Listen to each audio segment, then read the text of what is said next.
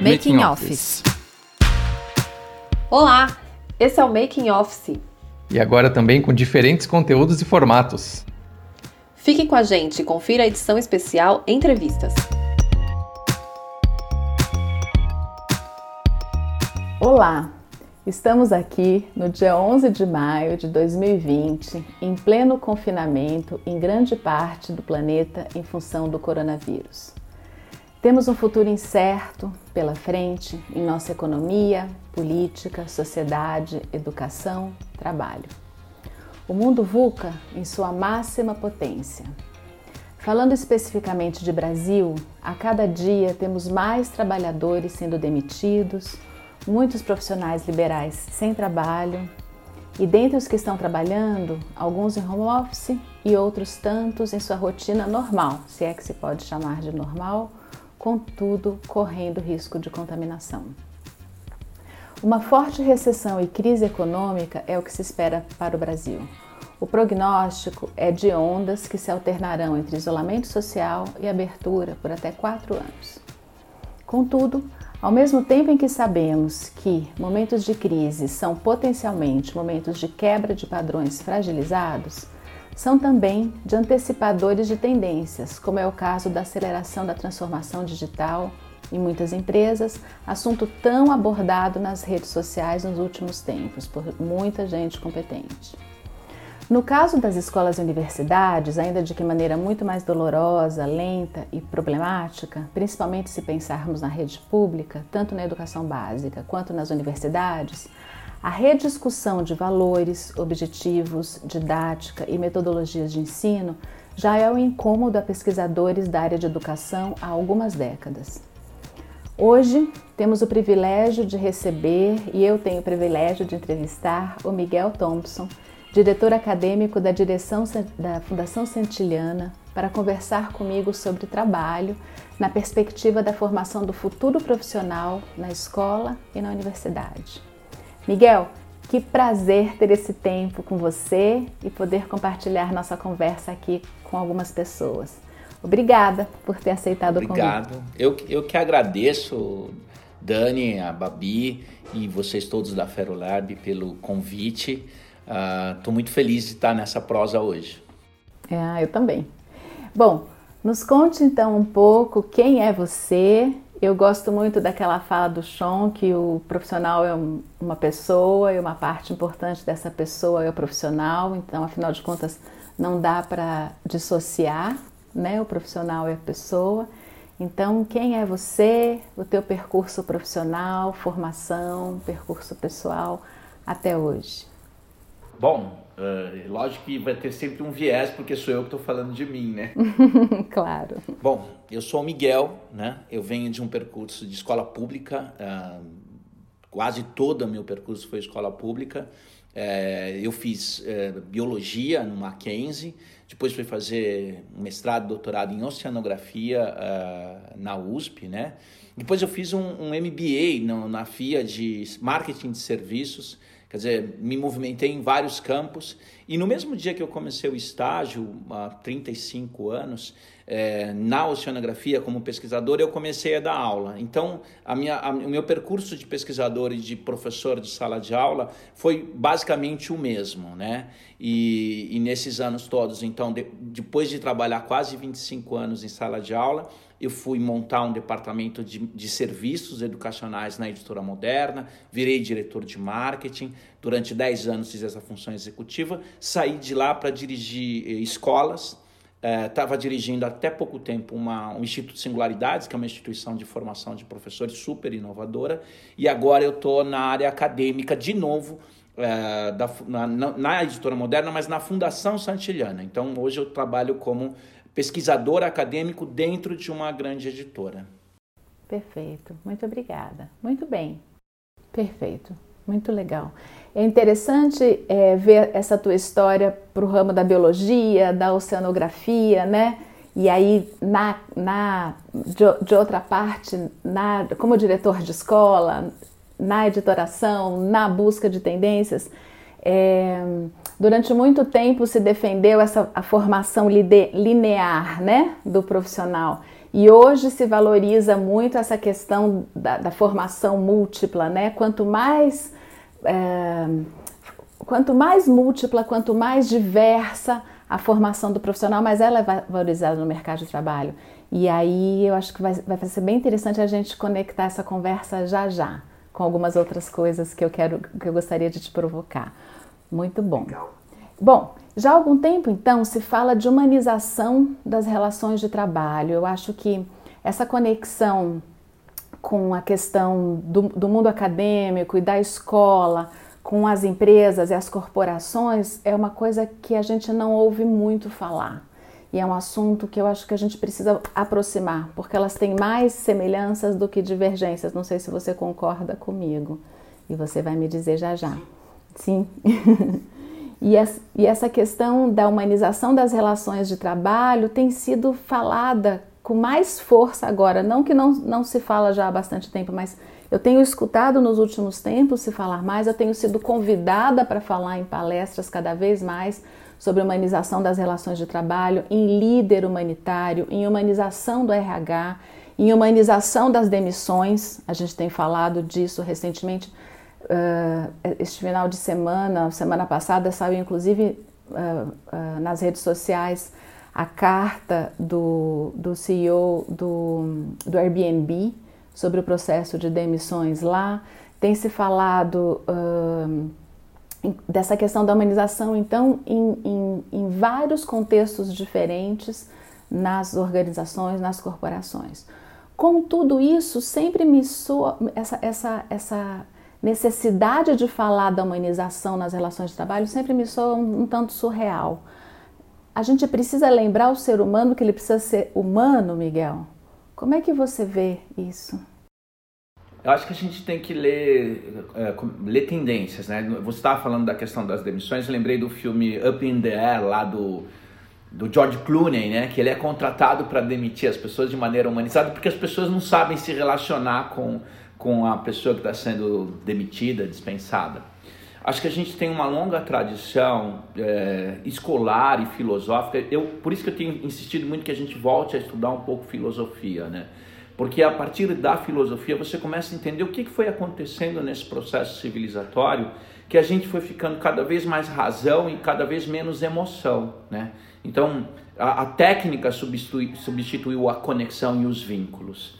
Então, a gente tem vou falar só mais recentemente, recentemente 500 anos atrás, né? A modernidade quando entrou as ideias do racionalismo, do Descartes, né, que é só penso logo existo, né? É, depois o iluminismo que trouxe a razão e a ciência, a técnica, né? E o positivismo no final do século XIX, que foi uma corrente que trabalhou muito a objetividade e deixou de lado a subjetividade. Todo o século XX foi uma discussão disso. Já no começo do século tinha a escola de Frankfurt, que era uma moçada que estava falando, olha, está dando errado isso aí, só cabeça não funciona, né? E eles fizeram uma, uma discussão da razão técnica. No entanto, a, a, a, Revolução Industrial é filha do iluminismo, né? da especialização, da hiperespecialização, daqui a pouquinho a gente vai falar do generalista, né? da hiperespecialização, e, e a especialização, o, o Rubem Alves dizia que o especialista é o cara que sabe cada vez mais e cada vez menos. Né? Então a gente foi mergulhando no mundo da técnica e as empresas assumiram, deu certo, no, o Taylor, o Firewall, né, o Henry Ford trouxeram um modelo de produtividade baseado na técnica que foi eliminando o ser humano. A gente lembra o Charles Chaplin fazendo aqueles movimentos. A especialização que o iluminismo trouxe no enciclopedismo veio para o mundo da fábrica e foi despessoalizando o mundo do trabalho. O mundo do trabalho virou só produção. Isso dá certo no mundo mais simples. Todo o século XX foi um século que foi complexificando as relações, seja pelos meios de transporte, que aproximaram diferentes culturas muito rapidamente, e os meios digitais que explodiram essa cultura uh, uma com a outra. Então, se o mundo corporativo não sacar que mudou, que, que, que, e aí começam a aparecer uma série de questões, né? O Freud trazendo a questão do inconsciente, o Nietzsche discutindo a questão do super-homem, né, que a gente uh, não dá para trabalhar só com esse modelo de razão, É, e isso serve para o mundo do trabalho e o mundo, do, o mundo das relações normais. E quando a gente começa a olhar de maneira indiciária, a gente, tá, eu falei do filme agora, mas, por exemplo, algumas palavras vão começando a mudar. Então, o CPD, né, antigamente era sempre processamento de dados, ninguém não, não se usa mais esse termo, né? É, o EAD eu acho que vai ter o mesmo fim, né? Porque eh, são coisas antigas. E, e o RH era o DP, depois virou RH e agora está chamando outra coisa, desenvolvimento, vai, vai mudando o nome.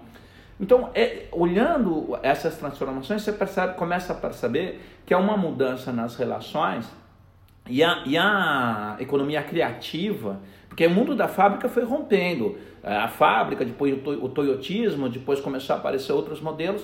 E hoje a gente está vivendo um mundo que é de linguagem, subjetivo. As coisas viraram linguagem. Você pode, uma TV de 42 polegadas que estava sendo feita na fábrica, você baixa um aplicativo e assiste no seu celular a final da Champions League. Então, todas essas mudanças, toda essa subjetividade começa a aparecer e as, é, começa a imbricar nessa visão só de razão.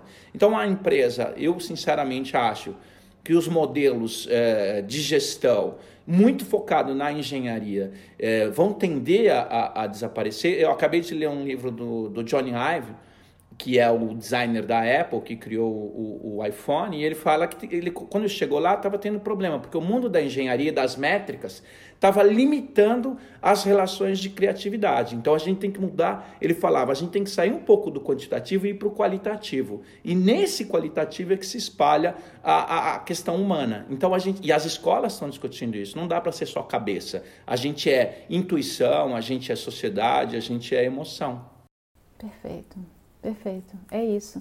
E as empresas é, estão percebendo isso porque alguma coisa está dando errado, né? Alguma coisa uh, na, nessas relações é, menos humanas e mais racionais, racionalistas, como você está dizendo, nos modos de produção lineares, nas, nas linhas de produção lineares, sequenciadas, algo ali não está dando certo, né? E nas próprias relações humanas extremamente hierarquizadas, extremamente burocratizadas, em processos que muito mais tardam a produção e a produtividade, porque ao lado das relações humanas tem também a questão da produtividade que acaba sendo não valorizada, não, não, não é valorizada, mas ela acaba sendo fracassada em função de relações humanas que não, não, estão sendo, não estão se dando de maneira como deveriam se dar, fluentes, fluídas e etc. Né? E vo, você fala isso, né? Fi, somos filhos do Fordismo, né? Inclusive, eu ouvi isso recentemente numa palestra que você deu lá para as escolas exponenciais. E você fala isso. Hum, também em relação a essa escola conteudista que nós temos hoje muito predominantemente no Brasil.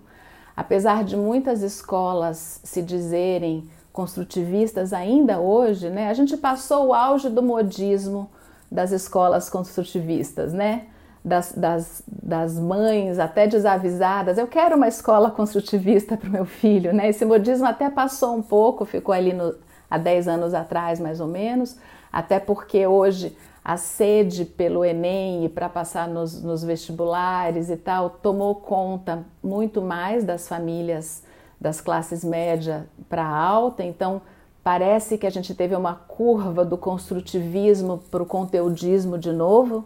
Não sei se você concorda comigo, mas de qualquer maneira, hoje a gente tem das, nas classes média e alta um retorno na valorização às escolas conteudistas. E aí a gente volta a esse paradoxo maluco de novo.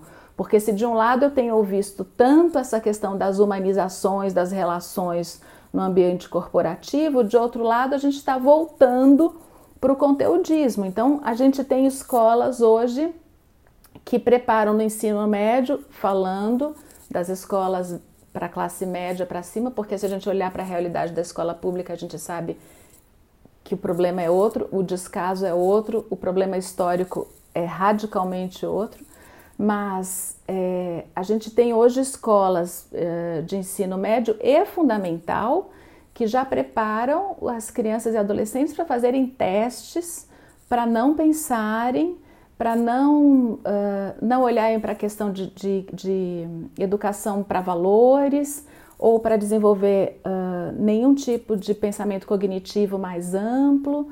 E aí esses, essas, essa turma hoje que está sendo preparada para fazer testes e para passar no Enem e no vestibular, não vai chegar nas corporações com essas características humanizadas que a gente está falando. Então, a realidade está mais esquizofrênica que nunca. Eu gosto muito das ideias do Sérgio Abrantes, que ele fala que a gente vive um tempo de muitos tempos, na verdade. A gente tem.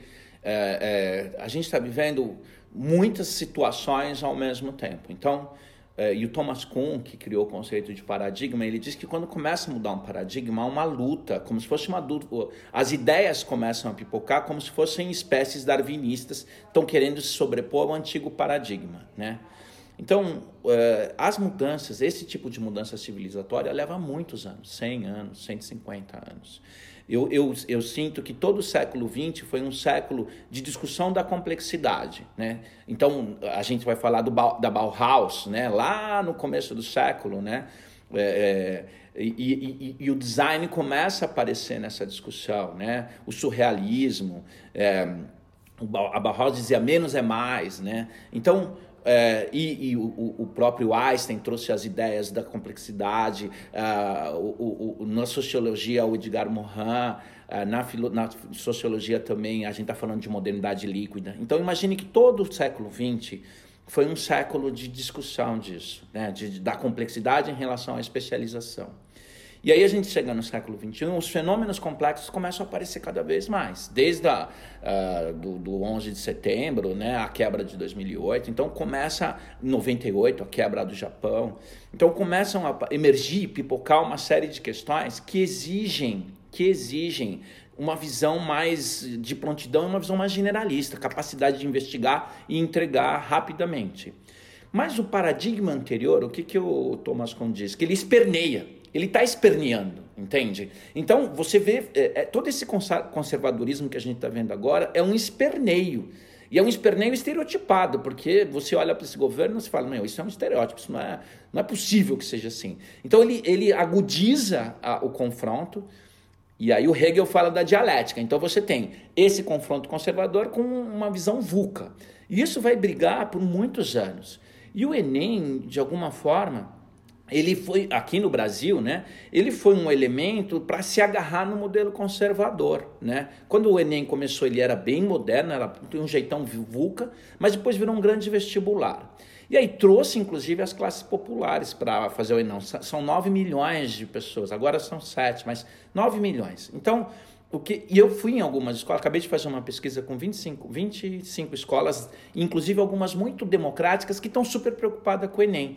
Por quê? Porque é um esperneio do paradigma antigo, ele agudiza e ele quer se impor. Só que quando esse menino sai da escola, dessa escola que preparou para o Enem, e entra numa escola super top, no ITA, vai Muitos meninos eh, ficam na dúvida. No segundo ano do ITA, ele fala: será que é isso mesmo que eu quero?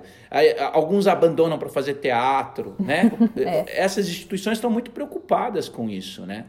Então, o que eu quero dizer é assim: eu acho que é comum que haja um esperneio, só que um menino. paradigmático, né?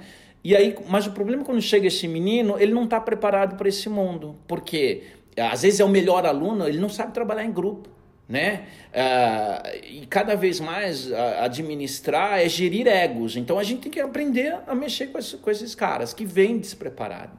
Então a tendência, eu sinceramente acho que, que em muitos anos, 30, 40 anos, não sei quanto tempo, é a escola falar assim, não está dando certo. A, de, a quantidade de depressão que tem no ensino médio é gigantesca. Meninas que se cortam, meninas que se cortam, sei lá e a ideia do suicídio. Então, o ensino médio é falido, é um modelo iluminista, não é ruim o iluminismo, é igualdade, fraternidade, liberdade vem dessa ideia.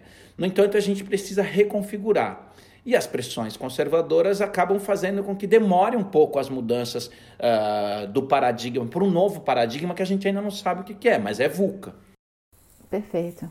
E a gente aqui na Ferolab, a gente convive com diariamente com cerca de 200 empresas que recebem esses meninos também mensalmente, né, por meio de, de estágios ou de trainees ou, ou entrantes em, em todos, todos os lugares da empresa, desde áreas técnico-operacionais a, a todas as áreas de negócio possíveis e imagináveis, muitas vezes com seríssimas dificuldades de relacionamentos e, e de socioemocionais, de trabalhos cooperativos. E é porque eles são frutos de, dessa realidade exatamente, né? E são meninos que às vezes são brilhantes quando fazem entregas individuais, sozinhos, mas que dificilmente se entregam em grupos, né? E dificilmente conseguem sair da, prim, da, do, da primeira entrada, né? E, e, vão embora antes de completar um ano de empresa. É, é muito desafiador. A gente trabalha com muito aqui com, com soft skills, mas é muito desafiador para eles mesmos, né? E eles sofrem muito porque eles ouvem que são brilhantes, ouvem nas escolas e ouvem em casa que são brilhantes. E de repente eles chegam nas empresas e percebem que este brilhantismo não é sustentável. Até porque cada vez mais, aí a gente olha o outro lado, né, que você que você trouxe também, que é tudo que a gente vem pesquisando hoje para o funcionamento mais fluido dessas organizações e que vem de, de, de várias pesquisas de fontes diferentes, mas nessa perspectiva que busca um, uma maior qualidade de vida até dentro das empresas e que vem de alguns estudos de menos hierarquia, outros de metodologias ágeis, outros, enfim, hoje a gente está sendo é, é, bombardeado e com muito gosto de, de estudar de, de reskilling e upskilling em momentos de crise. A gente, e aqui a gente experimenta isso de várias maneiras diferentes. Aliás, a gente gosta de experimentar dentro de casa para depois ir, ir para fora. Então a gente, a gente gosta de, de, de, experimentar e de estudar várias maneiras de movimentar a organização e, e de um, experimentar novas metodologias e novas coisas que o mundo inteiro vem feito para melhorar a qualidade de vida das, das organizações, mas muitas vezes esses meninos nem têm abertura para essas outras possibilidades, porque eles vêm com, esse, com essa impressão de que eles são brilhantes, eles são incríveis, porque eles tiveram um, esta, este desenvolvimento escolar no qual o foco é o conteúdo, o foco é a individualidade, o foco é a meritocracia dentro da escola já, mas perfeito, é isso aí. E você traz um, dentro dessa mesma perspectiva, você tem falado também a questão da integralidade do ser humano, né? Que corrobora mais ainda essa questão que a gente está falando dessa formação do indivíduo que tem sido posta de lado posta de lado dentro dessa complexidade que a gente vem vivendo hoje. É, então, o que que um exemplo que eu dou, essa escola que é muito focada nos conceitos no, na razão, muitas vezes ela é bem sucedida de colocar os meninos nas melhores universidades, nos melhores centros de pesquisa. Mas depois esses meninos vão ser contratados lá pela Lehman Brothers, né? E vão fazer todo o trabalho técnico e não vão analisar o que está acontecendo com a família do meio oeste norte-americano que hipotecou a casa 12 vezes. Então, é evidente que ele sabe que vai dar, vai dar problema. O mundo financeiro tem os melhores caras do MIT, da NASA. Só que muitas vezes falta essa questão ética. É, a escola não faz o trabalho da subjetividade, da ética, dos valores. Foca só na razão, nos conceitos, na transmissão da informação. E, e, e se você não criar na escola ou na empresa espaços de discussão de ética, de valor, de subjetividade, você vai formar os melhores técnicos, mas vai faltar uma parte muito grande do ser humano, né? que são ah, a questão dos valores.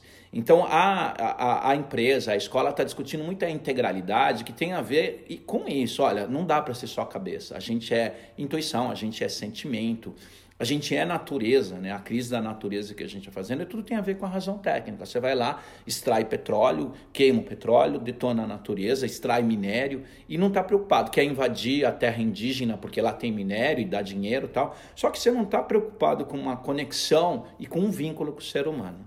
Então a escola e a empresa, eu acho, é, penso sinceramente que a gente tem que começar a pensar nessa integralidade muito por conta do futuro e muito pela gestão do processo, porque é muito difícil trabalhar as pessoas quando elas entram em conflito, quando elas entram em, em, em questões subjetivas. E tudo que tem é subjetividade. O Freud já diz: a gente é 10% consciência e 90% inconsciência. E é nesse 90% que que detonam o trabalho. Você fala, nossa, estava tudo tão bem, de repente né, começa o grupo a brigar ou não se falar. Isso tem muito a ver com a escola. Essa escola é muito técnica, eu sempre comparo com, com dois modelos de educação que é a Coreia, né? Coreia do Sul, que é extremamente competitiva, que é uma escola ineficiente, os meninos estudam 15, 16 horas por dia, tá? E a Finlândia, é um, é um lugar comum isso aí. Mas a Finlândia, o cara trabalha 3 horas por dia. E a, e a conexão humana é fundante. Tanto que o pessoal da Coreia está desesperado para tentar mudar, porque o mundo de depressões, o mundo de suicídios que tem lá é gigantesco. Então, eu não acho que a produtividade tem que ser jogada em segundo plano. A gente pode produzir, mas a gente pode produzir dentro da felicidade. Então a gente tem que mudar algum, alguns índices. A gente trabalha, por exemplo, o PIB.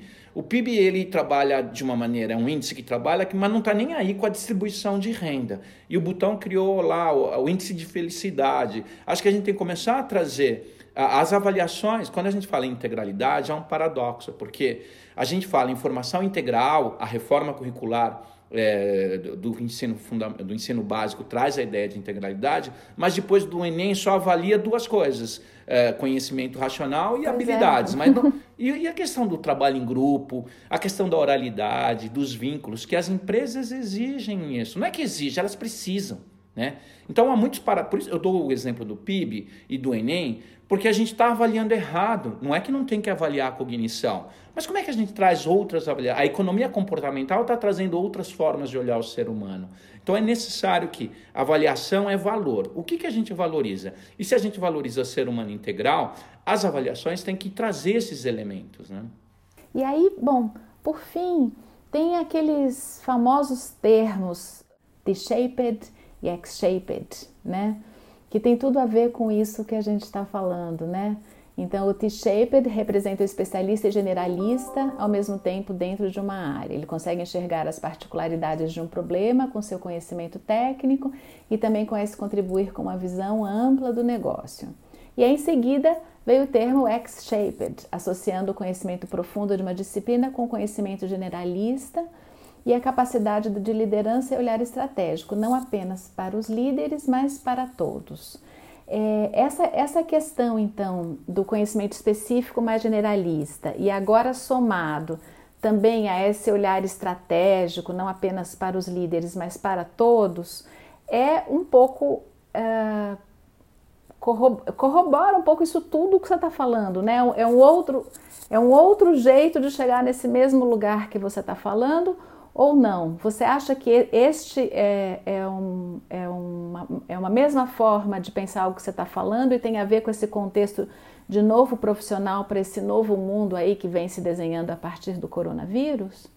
É, sim, penso que sim, porque o que, que acontece? Essa formação em T, né, quer dizer, eu tenho que manjar bastante uh, um determinado. Eu sou biólogo e sou educador, eu entendo um pouco mais de biologia e de educação, eu entendo bastante até. E, mas eu gosto de cinema, de teatro, de futebol, né? Ah, essa formação T é fundamental para a inovação, porque é a partir da troca de pessoas de diferentes campos. Eu, eu, imagine um, um, sociograma, né? uma nuvem de pessoas, vai. Quem está no centro do paradigma é pouco inovador. Ele domina muito o conteúdo, mas ele não conhece muitos outros pontos de vista. Quem está na borda, que é o cara do T, ele participa dessa, dessa nuvem do especialista, mas ele também tem um amigo cineasta, ele também tem um amigo uh, literato, um amigo do marketing, sei lá. Nessa forma dele conseguir acessar diferentes campos de conhecimento é que ele enxerga possibilidades de trabalho. Fala, ah, pô, eu sou professor, um plano de aula lembra um script de cinema. Será que é possível trazer o conceito de script de cinema para o meu plano de aula? reconfigurando a minha aula.